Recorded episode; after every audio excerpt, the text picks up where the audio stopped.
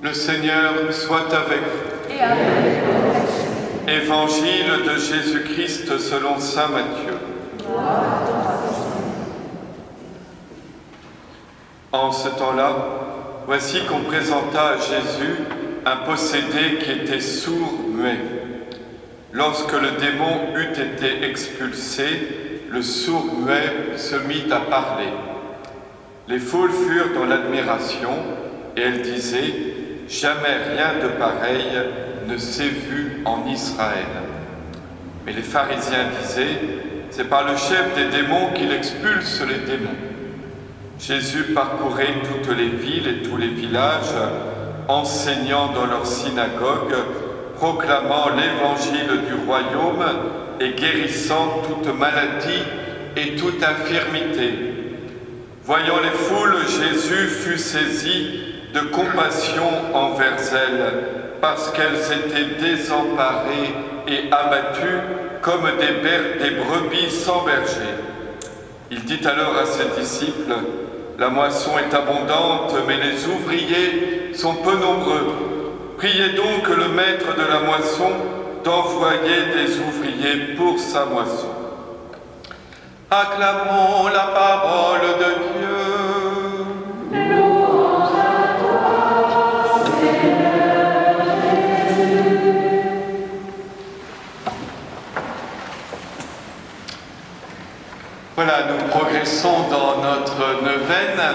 C'est après-demain qu'on va célébrer euh, Louis et Zélie.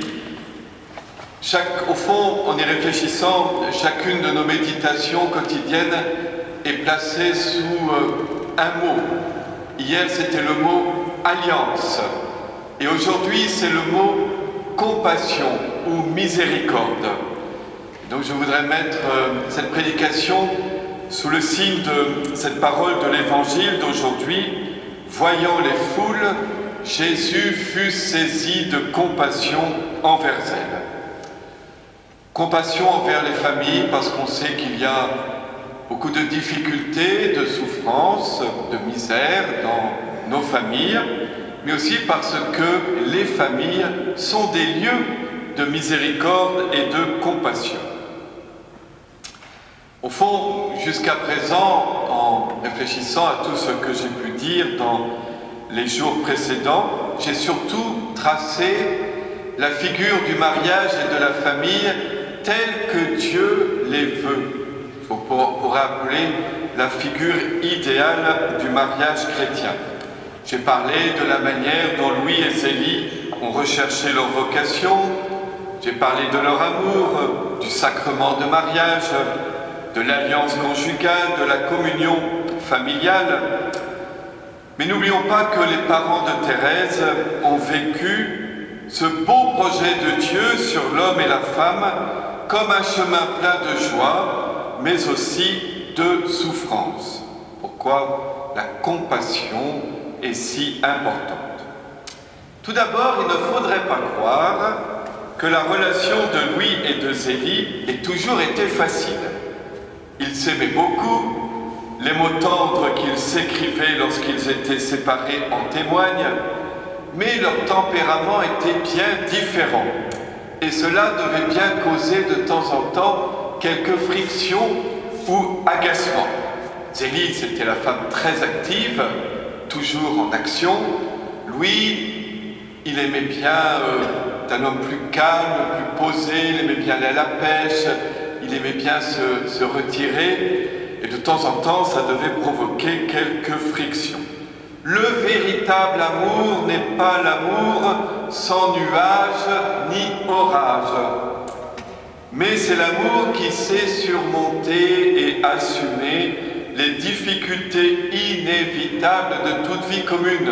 C'est vrai pour le mariage, je pense que c'est vrai aussi pour une vie en communauté. C'est vrai aussi pour un prêtre vis-à-vis de sa paroisse, etc.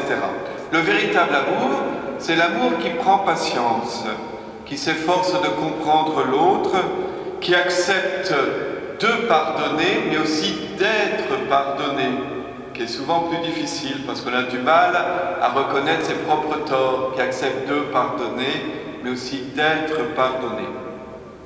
Les filles Martin, les cinq filles Martin, comme tous les enfants, n'ont pas toujours été faciles.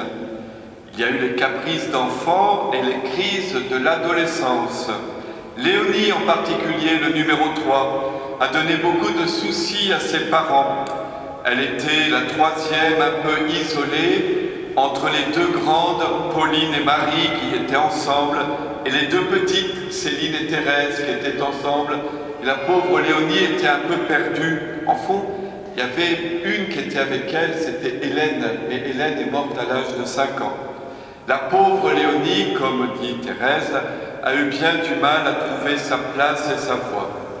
Vous savez qu'aujourd'hui, beaucoup se rendent en pèlerinage sur sa tombe à Caen. On dit qu'elle est celle des sœurs Martin, des sœurs de Thérèse, qui a le mieux compris sa petite voix, celle qui actuellement est en cours de béatification.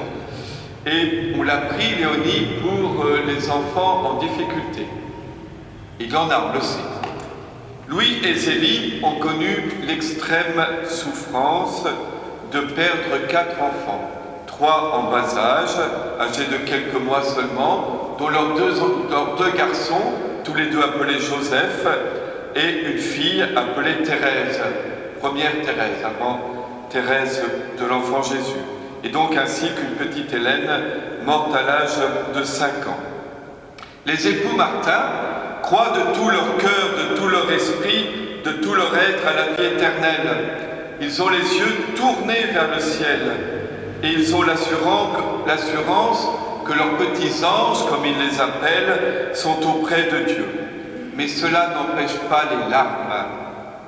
L'espérance chrétienne n'est pas une consolation facile face à la brutalité de la mort, et en particulier la mort d'un enfant.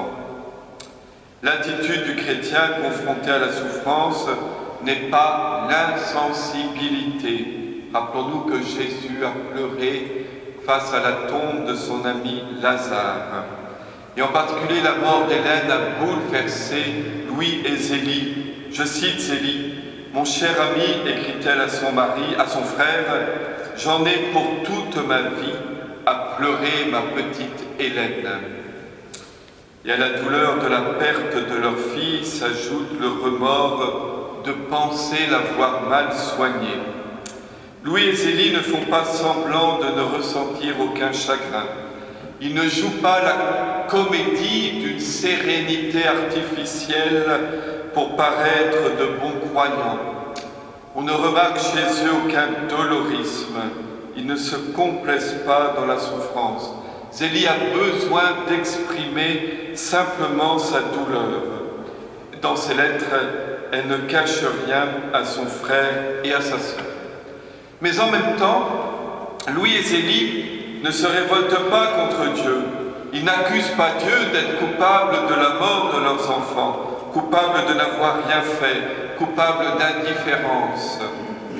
Ils gardent toute leur confiance en lui et ils demeurent indéfectiblement fidèle. La foi, nous le savons bien, n'est pas une assurance contre les malheurs de la vie, sinon tout le monde serait croyant et pratiquant. Beaucoup de gens cherchent dans la religion, dans autre chose que la religion, vous savez, des formes d'assurance tout risque contre tous les malheurs de la vie, ça ne marche pas. Et ceux qui sont dans cette démarche finissent par euh, rejeter Dieu. Ce n'est pas ça être croyant. Ou plus précisément, si nous cherchons auprès de Dieu une assurance, celle que nous devons rechercher, c'est l'assurance d'être un jour auprès de lui au ciel. C'est ça que nous devons lui demander. Cette prière-là, nous croyons qu'elle est exaucée. Nous ne sommes pas des croyants par intérêt, pour nous mettre à l'abri. Mais la foi nous garde de désespérer de la vie, de Dieu et de nous-mêmes face au péché, face au mal et face à la mort. L'espérance est plus forte que tous les démentis apparents de l'expérience humaine. La famille Martin a connu d'autres épreuves. Premièrement, la maladie, ce cancer de Zélie, qui va l'emporter alors que Thérèse n'a que 4 ans. Puis la maladie de Louis, vous savez, une maladie cérébrale qui, pauvre Louis, qui va terminer ses jours dans un hospice, espèce d'humiliation qu'ont vécu les sœurs de Thérèse, d'autant qu'on accusait un peu Thérèse, vous savez, d'avoir provoqué la maladie de son père par le chagrin qu'il lui aurait provoqué en rentrant au Carmel à l'âge de 15 ans. Il y a tout ça, vous savez, dans toutes ces épreuves que la famille a vécues.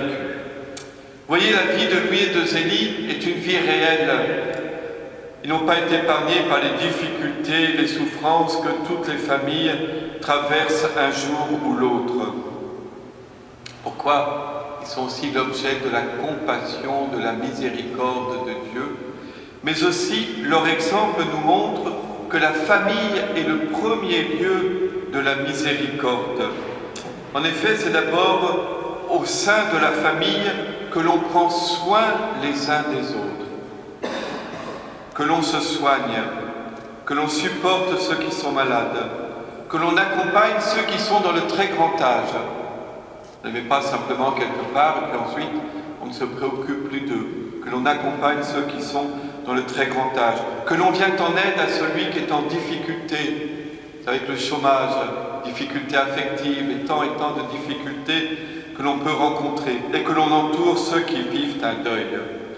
Et donc demandons au Seigneur, par l'intercession de Louis et de Zélie Martin, d'abord sa miséricorde pour toutes nos familles, et puis que nos familles demeurent des lieux de miséricorde, de soins, d'attention, de solidarité. Amen.